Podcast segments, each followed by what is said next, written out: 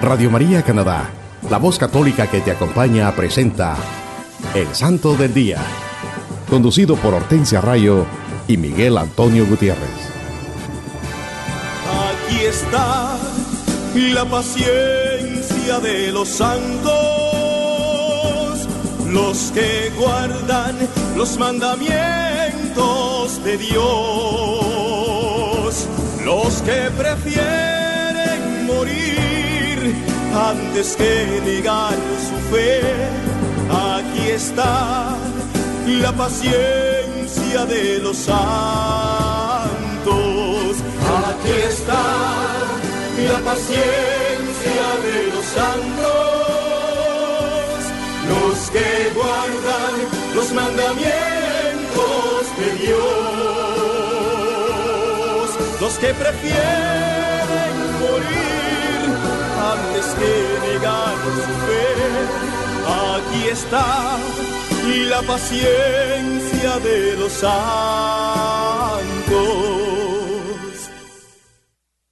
Hola hermano y hermana que nos estás escuchando. Es una bendición estar de nuevo con ustedes en este tiempo de cuaresma, compartiendo la vida de los santos de nuestra Iglesia Católica en su programa El Santo del Día y Siete Minutos con Cristo. Les enviamos un cordial saludo desde Toronto, a través de Radio María Canadá, y los que nos escuchan en cualquier parte del mundo. También pueden ir a la internet y escribir radiomaria.ca diagonal SDD. Hola mis queridos hermanos, siempre es una bendición hablar de la vida de los santos. Ese gran ejemplo que nos dan los santos con sus vidas fortalece nuestra fe y nos motiva a seguir en el camino que nos conduce a Cristo Jesús. Al igual que los santos de nuestra Iglesia Católica que siguieron fielmente a Cristo, nosotros también tenemos que seguir el ejemplo que Jesucristo nos da con su vida y sus enseñanzas. Porque todos estamos llamados a la santidad, todos estamos llamados a ese camino para llegar al cielo. Sí, mis hermanos, amemos a estos amigos, los santos que son coherederos de Jesucristo. Ellos son también nuestros hermanos y nuestros bienhechores. Rindamos gracias a ellos también e invoquémoslos humildemente. Acudamos a sus oraciones, ayuda y auxilios. Ellos son los bienaventurados y Cristo ha sido y es glorificado en ellos todos los días. También tendremos nuestra habitual sesión de los siete minutos con Cristo para que nos pongamos en una actitud de oración y pidiéndole al Santo Espíritu de Dios que nos guíe, nos fortalezca y podamos reflexionar en este mensaje iluminados por la luz de Cristo Jesús y su santa palabra. Sí, hermanos, en este día los acompañamos Hortensia y Miguel. Les tenemos un programa lleno de bendiciones, muy interesante, en el cual les hablaremos de la vida e historia de los santos de nuestra iglesia que celebramos esta semana, como también les hablaremos de la gran celebración, la gran fiesta que acontece esta semana, que es la fiesta de la Anunciación.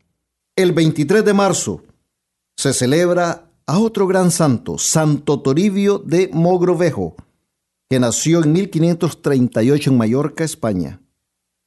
Llegó a ser profesor de leyes en la Universidad de Salamanca y fue nombrado presidente de la Corte de la Inquisición en Granada. En 1581, siendo todavía laico, fue nombrado para la, la sede de Lima, Perú, puesto muy difícil tanto en lo religioso como por la situación geográfica. Tenía que dejar España e ir a evangelizar a la Nueva América. Durante los primeros 25 años este santo varón se agotó a sí mismo al servicio de su rebaño, anduvo a pie, exponiéndose a los duros climas, a los animales salvajes, a las enfermedades tropicales y otros peligros.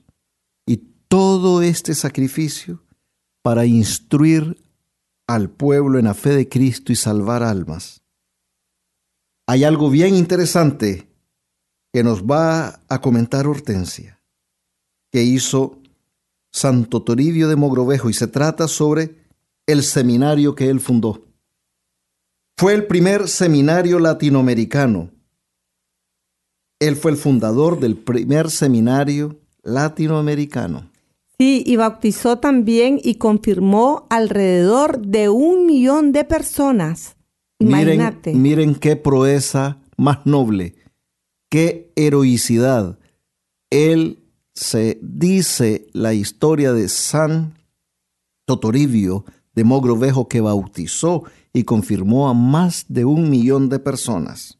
Aprendió los dialectos locales y asoció a San Francisco Solano y se puso a todos los maltratos en contra de los nativos. Fue un gran defensor, de los nativos, porque bueno, todos sabemos en muchas cosas que sucedieron en aquel tiempo, pero él defendió a los nativos. Sí, él era un gran, era muy generoso con los pobres y los más débiles. Él siempre estaba protegiendo a todos los menos eh, eh, ¿cómo se dice? Menos eh, privilegiados. privilegiados, sí. Eh, hacía muchas caridades, Miguel, y dicen que eso hizo amistad y confirmó a Santa Rosa de Lima. Otra gran bendición. Mire cómo, la confirmó. cómo Santo Toribio se, se asoció con un gran santo como San Francisco Solano y también tuvo ese nexo de su vida con Santa Rosa de Lima, otra gran santa. Y la confirma a ella, imagínate que, Sí, en 1606 murió y fue canonizado en 1726 por el Papa Benedicto XIII. Sí, también el 23 de marzo, Miguel, tenemos a San José Oriol.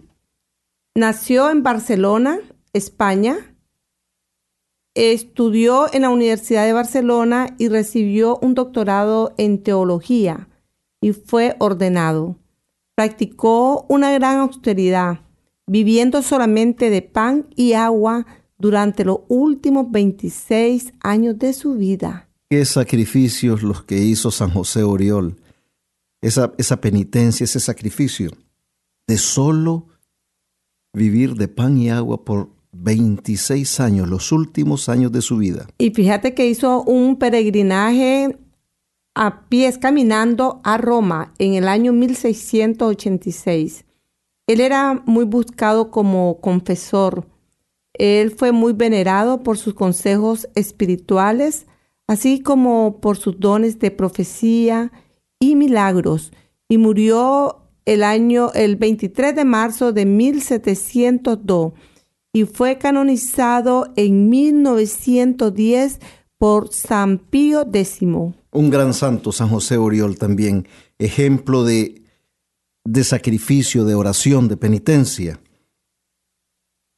Eso, eso nos dice a nosotros que todas esas prácticas espirituales de los santos las debemos también nosotros, tal vez no tomar tan drásticamente como ellos, porque hay que tener esa preparación, esa formación primero, pero sí ellos con su ejemplo nos dicen qué es lo que debemos hacer nosotros para alcanzar la gracia.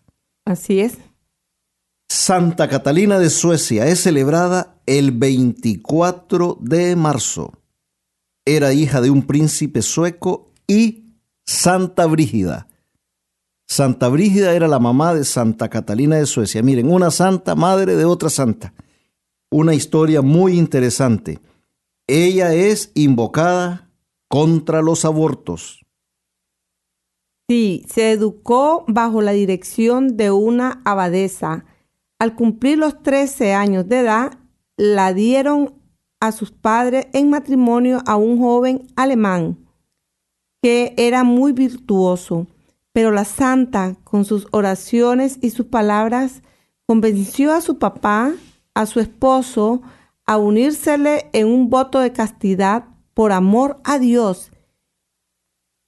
Ellos, ellos, se alentaban entre sí con mortificaciones, Santa Catalina y su esposo se alentaban con mortificaciones, oraciones y obras de caridad. Pero imagínate qué bonito, Miguel, de cómo su esposo le aceptó esa castidad a ella también, ¿verdad?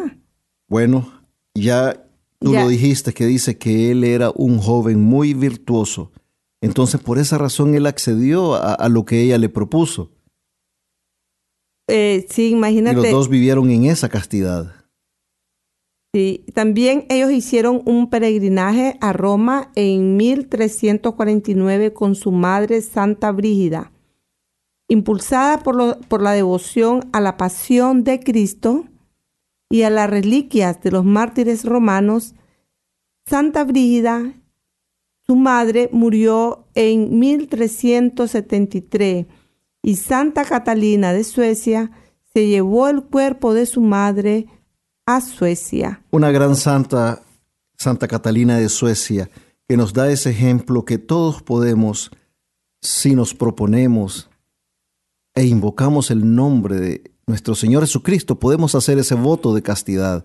Ese es un ejemplo. Ahora Recientemente en nuestra iglesia estamos viendo muchos jóvenes como ellos hacen ese voto de castidad y es algo muy interesante porque es una manera de glorificar, glorificar a Cristo. Es una manera de hacer ese, e, es un sacrificio y es una glorificación a nuestro Señor Jesucristo. Sí, fíjate que yo he escuchado también que en Latinoamérica se está dando, estaba escuchando incluso una sobrina mía de, de 15 años me estaba comentando y, este y le dije yo que qué lindo que están haciendo en las iglesias allá en, Latinoamérica. Está bien que la iglesia está fomentando está fomentando la castidad. nosotros sabemos cómo está el mundo en, estos días, cómo la juventud está siendo eh, llevada por mal camino con todo esto que, de la internet con toda las, eh, eh, la, educación que está sucediendo en muchas escuelas. Y entonces eh, están completamente distrayendo y confundiendo a muchos jóvenes. Entonces, esto que, que está pasando en nuestra iglesia, que los jóvenes toman ese voto de castidad, es algo muy, muy bueno. Es algo muy bueno que le agrada al Señor. Y podemos ver cómo Santa Catalina de Suecia es un ejemplo de castidad. Qué lindo, ¿verdad, Miguel? Este, la madre y la hija santas eso es impresionante. Una bendición. Ahora, hermanos, el 24 de marzo también celebramos a San Óscar Arnulfo Romero, nacido en Ciudad Barrios, al este de El Salvador, el 15 de agosto de 1917. San Óscar Romero fue nombrado arzobispo de San Salvador por el Papa Pablo VI en 1977. Sí, él, estuvo, él tuvo un apostolado que se destacó por la defensa de los derechos humanos en medio de un naciente guerra civil entre la guerrilla de izquierda y el gobierno de extrema derecha en El Salvador. Todos sabemos, queridos hermanos, todos los, los católicos, especialmente los latinoamericanos y ahora a nivel mundial, que, se conoce más la historia de San Oscar Romero. Sabemos que él fue asesinado el 24 de marzo de 1980, a los 62 años, y estaba en ese momento presidiendo la misa en la capilla del Hospital La Divina Providencia en San Salvador. Ese mismo año comenzaba una guerra civil entre la guerrilla de izquierda y el gobierno de derecha, que se prolongaría por más de una década. El martirio del arzobispo salvadoreño fue reconocido por el Papa Francisco a inicios del año 2015. Sí, él en su homilía, Monseñor Franco Coppola, nuncio apostólico de México, mencionó también al referirse a San Oscar Romero que Jesús no se conforma con un porcentaje de nuestro amor, pide todo o nada. Amar a Dios o a las riquezas. No basta con cumplir con los preceptos.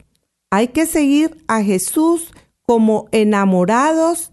Señaló también, dijo, que San Óscar Romero contribuyó a la paz con la fuerza del amor. Sí, este, hermanos, ciertamente San Óscar Romero fue un gran defensor de los más desposeídos, defensor de los débiles, defensor del pueblo que estaba siendo atacado en ese entonces por la dictadura que había en El Salvador, la dictadura militar. Él salió en defensa de aquellos que no tenían voz.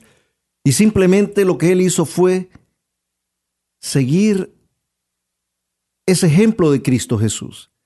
Todos sabemos cómo nuestro Señor Jesucristo también tenía esa predilección por los más pobres, los más humildes, por los más pequeños, le decía él. Y ese fue el ejemplo que también San Oscar Romero siguió.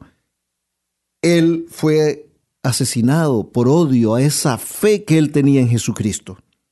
El 3 de febrero del 2015 el Papa Francisco reconoció su martirio y fue beatificado el 25 de mayo de ese mismo año por el cardenal Ángelo Amato en San Salvador. Él fue declarado santo este pasado 14 de octubre del 2018 por el Papa Francisco, junto a San Pablo VI, dos sacerdotes italianos, dos religiosas y un laico. Dicen que el primer milagro que se, se dio por la intercesión de San Oscar Romero es el de una señora que estaba supuestamente con una condición incurable, que le había dañado el hígado y los riñones. Y entonces ella iba a tener niño y todos esperaban que ella muriera por la condición en que estaba. Pero el marido de ella, el día que beatificaron a, eh, a, San Oscar Romero, conocido como Monseñor Romero, pero ahora es un santo, el día que lo beatificaron a él, su marido le pidió, le pidió que intercediera ante nuestro Señor Jesucristo. ¿Y qué pasa? Hicieron la cesárea, y esperaban que ella muriera, porque todas las pruebas indicaban que no sobreviviría. Dice Monseñor Paglia que investigó el milagro. Todas las amistades estaban rezando en ese momento por la intercesión de San Oscar Romero, que en ese, en ese entonces era beato. ¿Y qué pasó? La señora le han hecho todos los exámenes. Otra vez y no tenía nada y comenzó a recuperarse inmediatamente. ¡Qué bendición! Nos damos cuenta ahora entonces del grado de santidad de San Oscar Romero, que por medio de su intercesión nosotros podemos obtener esos milagros que muchas veces buscamos en nuestras vidas. Un gran santo, un gran ejemplo. Bendito sea San Oscar Romero imagínate, Miguel, que los médicos dieron testimonio acerca de este caso y ellos dijeron que no tenían explicación científica. Por lo tanto, aquí actuó Dios. Bendito sea Dios, porque por medio de San Oscar Romero, el doctor de los doctores, el que hace posible lo que parece imposible, hizo ese milagro. Para gloria de Cristo Jesús. Amén. El Catecismo de la Iglesia Católica nos dice en el numeral 485, la misión del Espíritu Santo está siempre unida y ordenada a la del Hijo. El Espíritu Santo fue enviado para santificar el seno de la Virgen María y fecundarla por obra divina. Él que es el Señor que da la vida, haciendo que ella conciba al Hijo Eterno del Padre en una humanidad tomada de la suya. Sí, también tenemos la fiesta de la Anunciación, que es el 25 de marzo. Se celebra esta gran fiesta, la Anunciación. Este día nuestra iglesia y todos los católicos conmemoramos la llegada del Arcángel Gabriel para anunciar la Santísima Virgen que ella sería la madre del Redentor prometido. Ese mismo día, Jesucristo la segunda persona de la Santísima Trinidad como un cuerpo y un alma humano que se convirtió en el Hijo de María, nuestra Madre, por obra y gracia del Santo Espíritu de Dios. Sí, hermanos, esta es una festividad doble, porque celebramos la anunciación de la maternidad de la Santísima Virgen María, y la encarnación del Hijo de Dios. El ángel fue enviado a la doncella de Nazaret para anunciarle que había sido escogida por su Creador para ser la más bendita entre las mujeres. Nos dice la santa palabra de Dios, fue enviado el ángel Gabriel de parte de Dios a una ciudad de Galilea llamada Nazaret, a una virgen desposada con un varón de nombre José, de la casa de David. El nombre de la virgen era María. Y presentándose ante ella le dijo, Salve llena de gracia, el Señor es contigo, bendita tú eres entre las mujeres. Ella se turbó al oír estas palabras y discurría qué podría significar aquella salutación. El ángel le dijo, No temas, María, porque has hallado gracia delante de Dios, y concebirás en tu seno y darás a luz a un hijo a quien pondrás por nombre Jesús. El Espíritu Santo vendrá sobre ti, y la virtud del Altísimo te cubrirá con su sombra. Y por esto el Hijo engendrado será santo, será llamado Hijo de Dios. Dijo María, He aquí la sierva del Señor, hágase en mí según tu palabra, palabra de Dios. Y alabamos, Señor. Esta palabra está en el Evangelio de San Lucas capítulo 1, versículos del 28 al 38. La Virgen María inclinó su cabeza y voluntad ante el decreto divino y en ese instante sucede el hecho de la encarnación. Una virgen de la casa de David se convierte en la madre de Dios, la segunda persona de la Santísima Trinidad.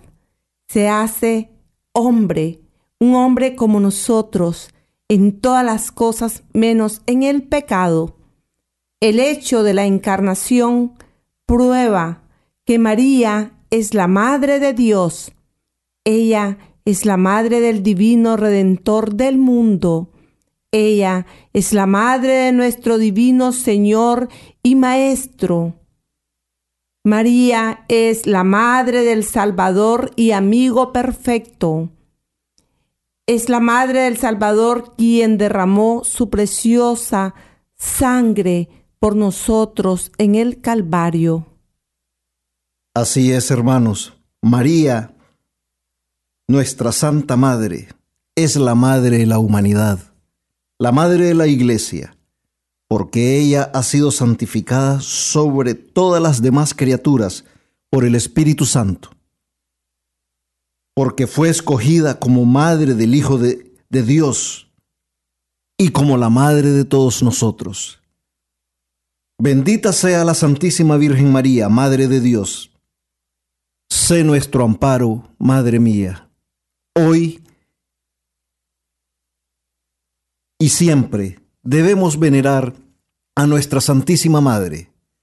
Y por eso todos, todos los 25 de marzo se celebra la fiesta de la Anunciación. Ese momento de bendición para la humanidad cuando el ángel le anuncia a María que va a ser la madre del Salvador del mundo, la madre del Mesías, la madre del Redentor. Bendita seas, Santísima Virgen, Madre de Dios y Madre nuestra. También tenemos el 26 de marzo, se celebra a San Cástulo. Cuando era Papa Gaius, también conocido como Caius, en esos días estalló una persecución para los cristianos en Roma, aproximadamente a finales del siglo III. Había un cristiano piadoso llamado Cástulo, que trabajaba para el emperador romano Diocleto. Él planificó servicios religiosos dentro del palacio y albergó cristianos en su propia casa que estaba muy cerca del palacio. Él, junto con su amigo Tiburcio, convirtió a muchos romanos a la fe y los llevó al Papa para ser bautizados. Sí, hermanos, aquí podemos ver la valentía de Cástulo. A pesar que se había declarado ese decreto para perseguir a los cristianos por el emperador que quería acabar con nuestra fe cristiana. Cástulo valientemente escondió cristianos en su casa e incluso hizo esos servicios religiosos dentro del palacio. Pero él fue denunciado a las autoridades romanas y fue enjuiciado, torturado y luego enterrado vivo en arena cerca del año 286. Cástulo fue un santo muy valiente que a pesar del peligro que significaba el profesar la fe cristiana, él no dejó de hacerlo. Nunca negó a Cristo. Y pagó con su vida su amor y lealtad a Jesucristo. Un santo muy valiente, un santo que entregó todo por Cristo Jesús. Así como el Maestro entregó todo en la cruz por nosotros, Cástulo también lo hizo por amor a Cristo. El 26 de marzo, también, nuestra Santa Iglesia celebra a San Braulio de Zaragoza. Fue uno de los discípulos más famosos de su tiempo y fue discípulo de San Isidoro de Sevilla. Él recibió como regalo el trabajo enciclopédico Etimologías, un regalo que le hizo San Isidoro de Sevilla. San Braulio fue monje y también fue obispo de Zaragoza. Él fomentó el conocimiento de la doctrina católica, luchó contra el arrianismo. Ya lo habíamos mencionado antes, que los arrianos eran los herejes que negaban la divinidad de Jesucristo.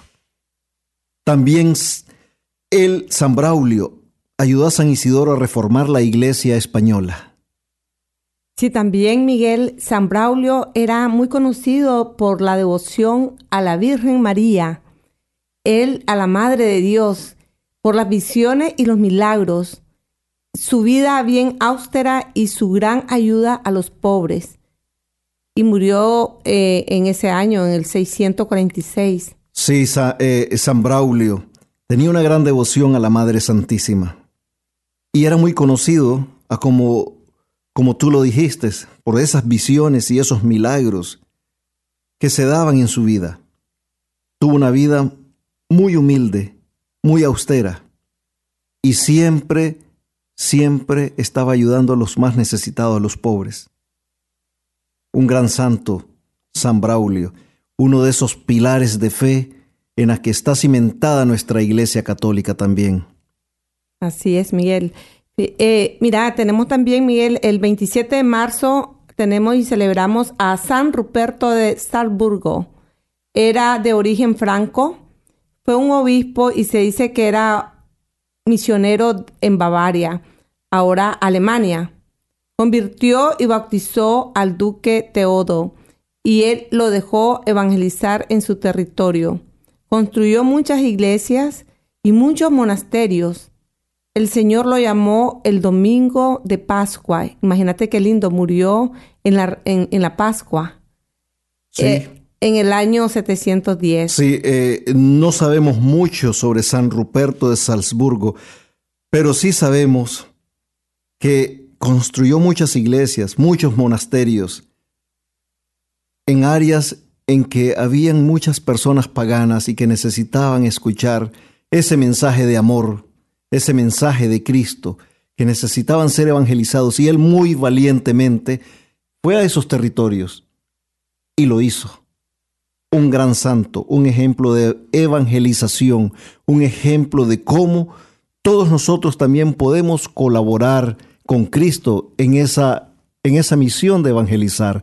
Todos estamos llamados a esa evangelización, todos estamos llamados a llevar la palabra a nuestros hermanos que no la conocen. El 28 de marzo celebramos a San Esteban Harding. Él nació en Dorset, Inglaterra en el siglo XI. De joven viajó mucho y era una persona de gran intelecto. Después se hizo monje y recibió la influencia de San Roberto y su celo reformador.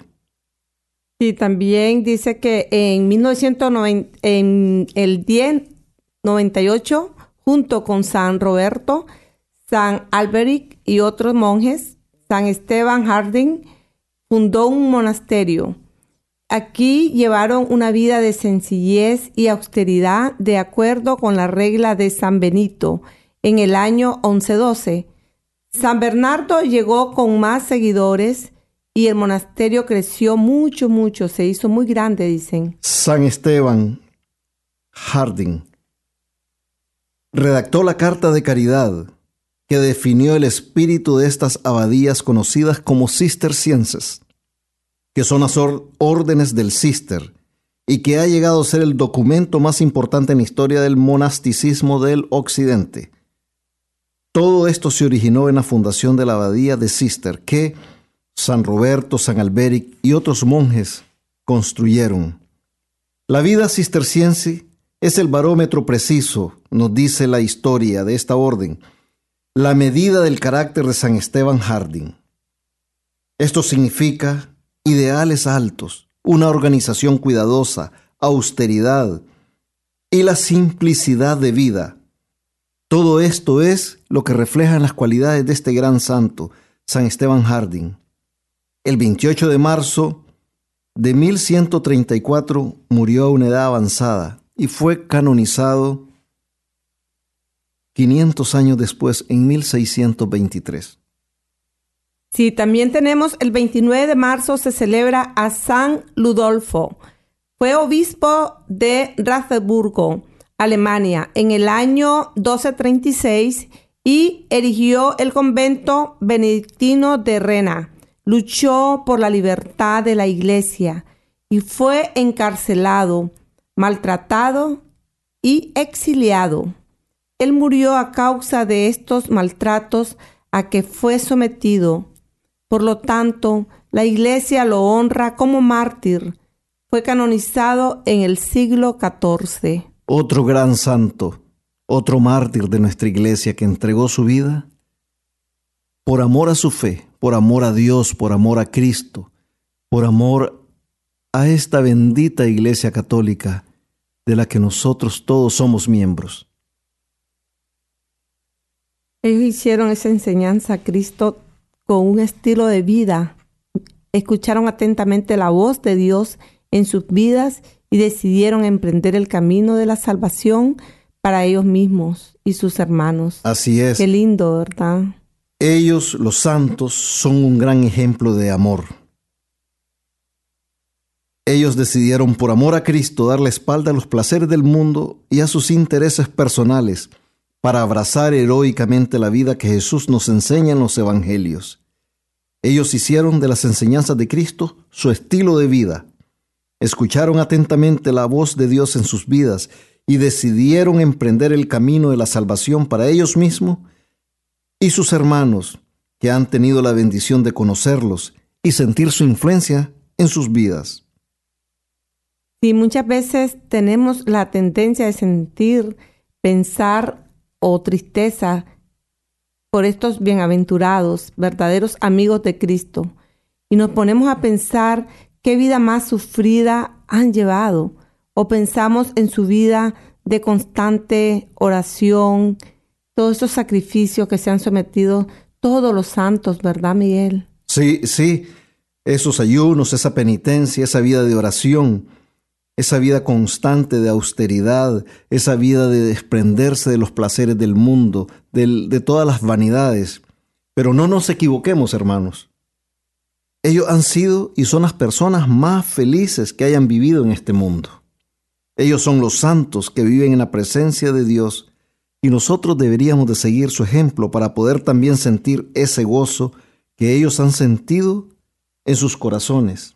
Sí, un gozo que solo Jesucristo, Miguel, te puede dar. Amén. Es el tiempo para reflexionar en la vida de los santos, en sus cualidades cristianas, para que podamos escuchar el llamado que Dios nos hace en la oración, en el ayuno, en la generosidad, a sacrificar algo en señal de penitencia, para poder purificar nuestras almas y estar listos para la gran fiesta de la resurrección de Cristo, mis hermanos. Sí, hermanos, esta cuaresma es, es el tiempo, es el tiempo en que tenemos que ver la vida de los santos, tenemos que imitarlos, tenemos que reflexionar en todas esas cualidades de ellos. Sí, aquí tenemos eh, lo que Jesús le dijo a Santa Faustina. Una hora de meditación de mi dolorosa pasión tiene mayor mérito que un año entero de flagelaciones a sangre. La meditación de mis dolorosas llagas es de gran provecho para ti y a mí me da una gran alegría. Miren qué lindo lo que Jesús, nuestro Señor, le dijo a Sor Faustina. En este tiempo de cuaresma es un buen tiempo para reflexionar en este mensaje que nuestro Señor Jesucristo le dio a Santa Faustina. San Agustín también escribe que no hay ocupación más provechosa para el alma que meditar cada día en la pasión de nuestro Señor. Porque en esa pasión de nuestro Señor Jesucristo, nosotros podemos ver el amor, el amor de Cristo en nuestras vidas. Todo lo que Él sufrió, todo lo que Él pasó, todo ese camino en el Calvario que Él sufrió para darnos a nosotros la salvación. Esto hay que meditarlo para que podamos apreciar en sí cómo nuestro Señor Jesucristo se ofreció como el sacrificio perfecto para un Dios perfecto, el Cordero de Dios, por nosotros. Y aún así, siendo pecadores, Él nos amó, nos ha amado y nos amará siempre. Y Él, Él, por obediencia al Padre, en esa gran muestra de amor, murió en la cruz por nosotros. Amén. Les invito a escuchar un bello canto y enseguida volvemos con más de su programa El Santo del Día.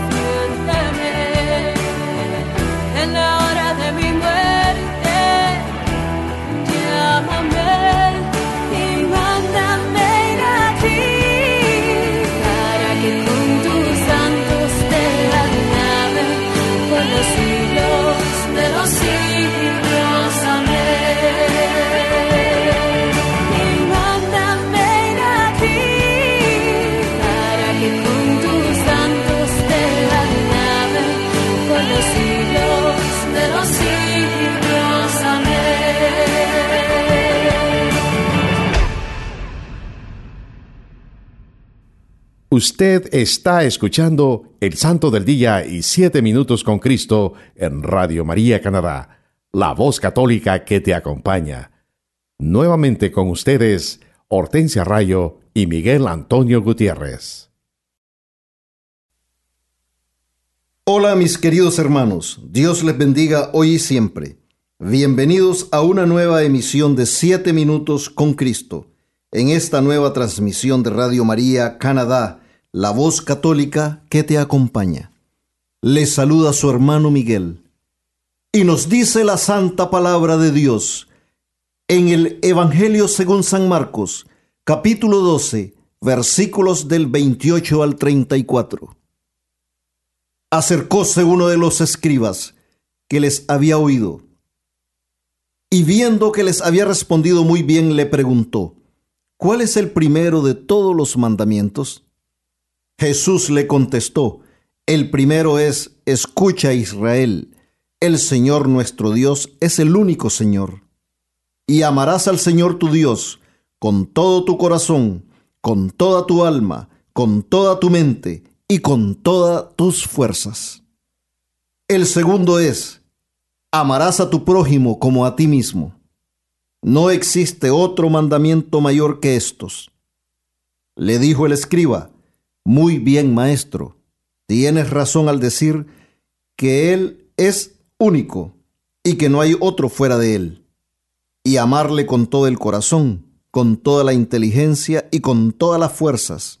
Y amar al prójimo como a sí mismo vale más que todos los holocaustos y sacrificios.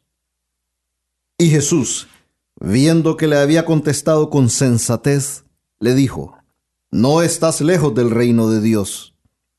Y nadie más se atrevía ya a hacerle preguntas. Palabra de Dios, te alabamos Señor. Queridos hermanos, solo caminando por la senda del amor es que nosotros podemos realmente conocer a Dios.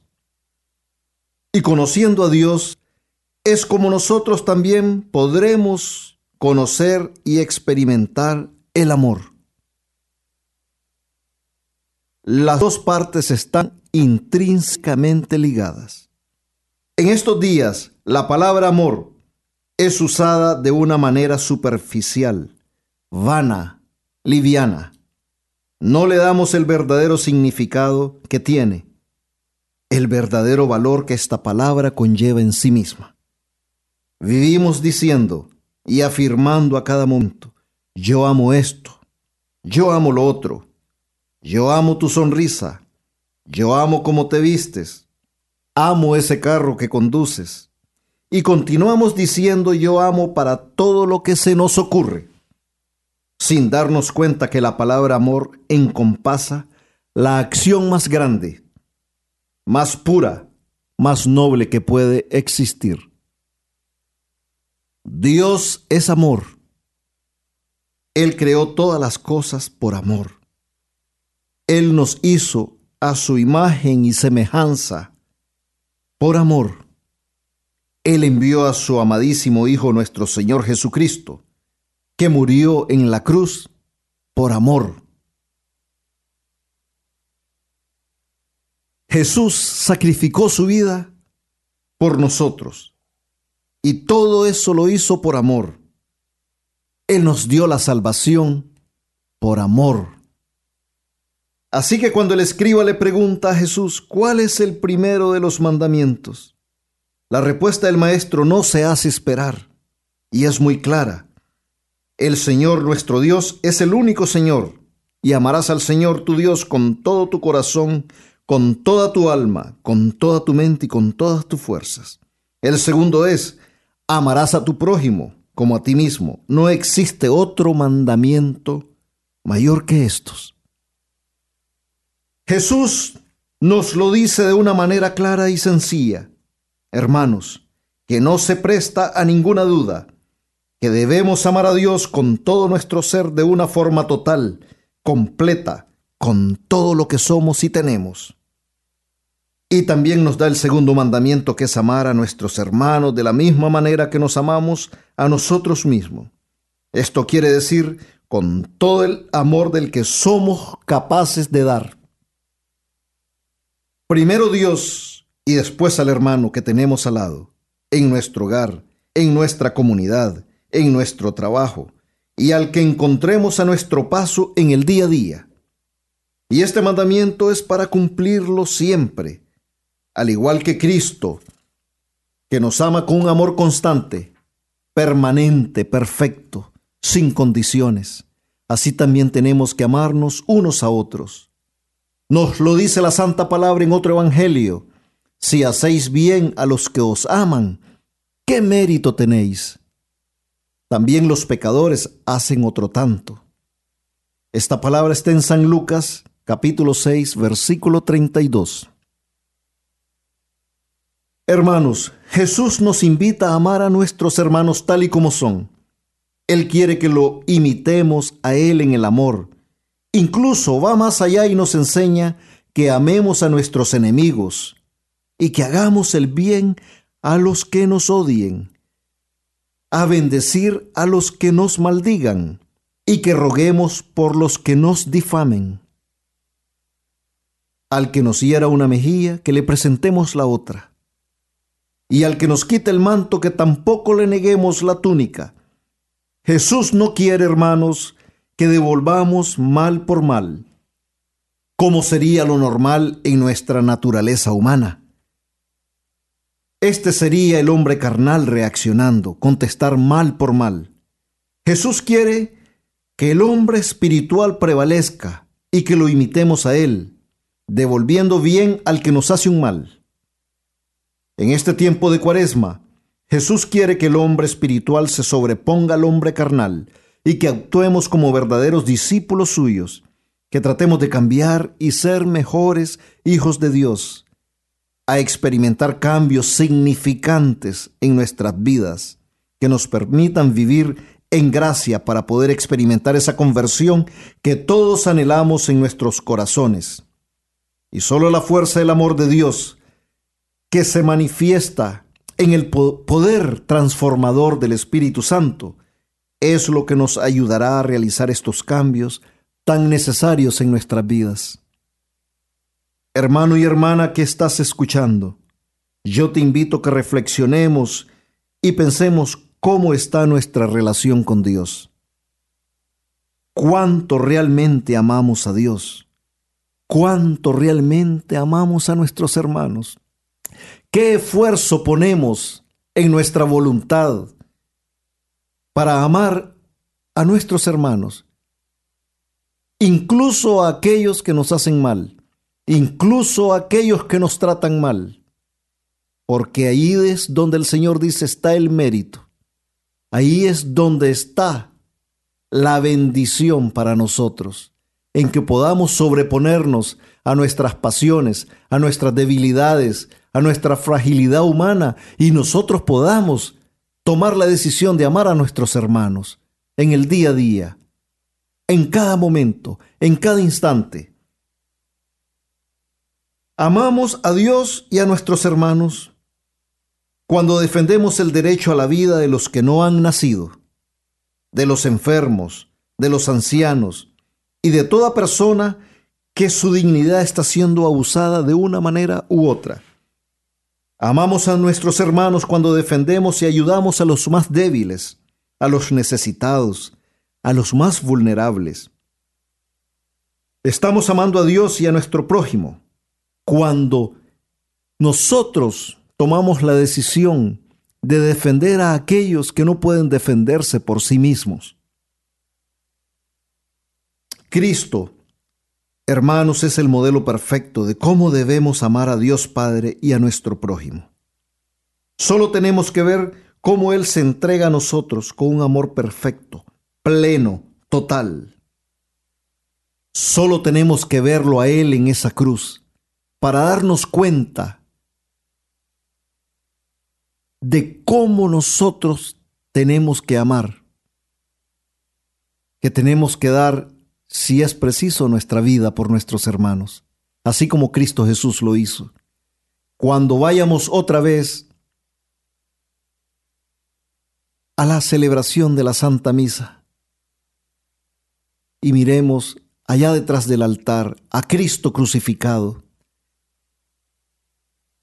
Reflexionemos en ese amor perfecto, en ese amor infinito, en esa misericordia que Jesucristo nos tuvo, que nos tiene y nos va a tener siempre. Tenemos, hermanos, que llenarnos totalmente del amor de Dios.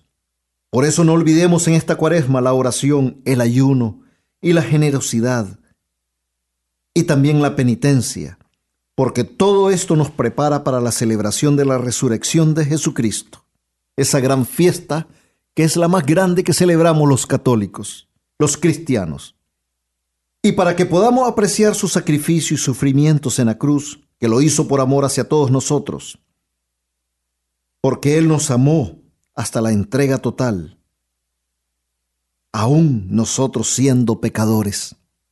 Así lo dice la Santa Palabra en Romanos capítulo 5 versículo 8. Mas la prueba de que Dios nos ama es que Cristo, siendo nosotros todavía pecadores, murió por nosotros. Palabra de Dios. Te alabamos, Señor. En la cruz Dios nos ha dado la prueba más grande de amor que podamos haber experimentado en nuestra existencia. Jesucristo, su Hijo amado, murió en la cruz por nosotros, para darnos la salvación.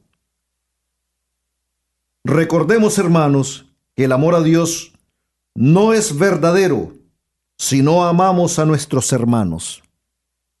¿Cómo podemos amar a Dios a quien no vemos y en cambio no amar a nuestro hermano que tenemos al lado. Dios nos lo dice. Ama a tu prójimo, ámalo como a ti mismo. Amar a Dios y a nuestros hermanos es un paso que depende solo de nosotros. Ese amor tenemos que descubrirlo en nuestros corazones. Tenemos que cultivarlo, hacerlo crecer y que dé frutos y frutos en abundancia para compartir estos frutos con nuestros hermanos en cada gesto, en cada actividad que nos veamos involucrados. Si nos proponemos, podremos hacer esos cambios en nuestras vidas y también de esta manera el mundo irá cambiando. Solo tenemos que invocar al Santo Espíritu de Dios, esa fuente infinita del amor de Dios, esa fuente de todas las virtudes, para que nos fortalezca, para que nos guíe, para que nos acompañe, para que derrame esos dones y carismas en nosotros, para que nosotros podamos experimentar ese amor de Dios en nuestras vidas, para que podamos amar a Dios sobre todas las cosas y amar a nuestros hermanos. En este tiempo de cuaresma es un buen momento para que tomemos la decisión de realizar esos cambios en nuestra vida que nos permitirán ser mejores hijos de Dios.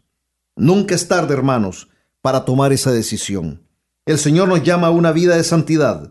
Esa es la meta de nuestra vida, hacer de la santidad un estilo de vida, donde todo gire alrededor de Jesucristo. Y así seremos capaces de amar a Dios nuestro Señor con todo nuestro ser y a nuestros hermanos como a nosotros mismos. Y así estaremos cada día más cerca del reino de Dios, como lo dice la Santa Palabra. Me despido de ustedes, hermanos, con las palabras de San Juan Pablo II. No tengáis miedo, abrid las puertas a Cristo. Y nunca, nunca olvidemos que amar a nuestros hermanos tal y como son y sin condiciones es ser amigos de Jesucristo.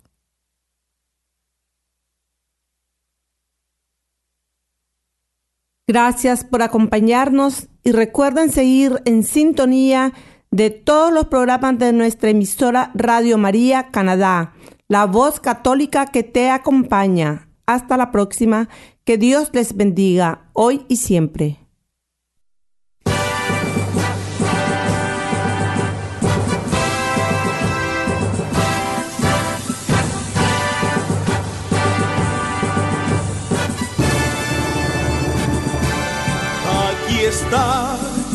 La paciencia de los santos, los que guardan los mandamientos de Dios, los que prefieren morir antes que negar su fe. Aquí está la paciencia de los santos. Usted escuchó El Santo del Día y Siete Minutos con Cristo, conducido por Hortensia Rayo y Miguel Antonio Gutiérrez, en Radio María Canadá, la voz católica que te acompaña. Los que prefieren morir antes que negar su fe, aquí está la paciencia de los santos.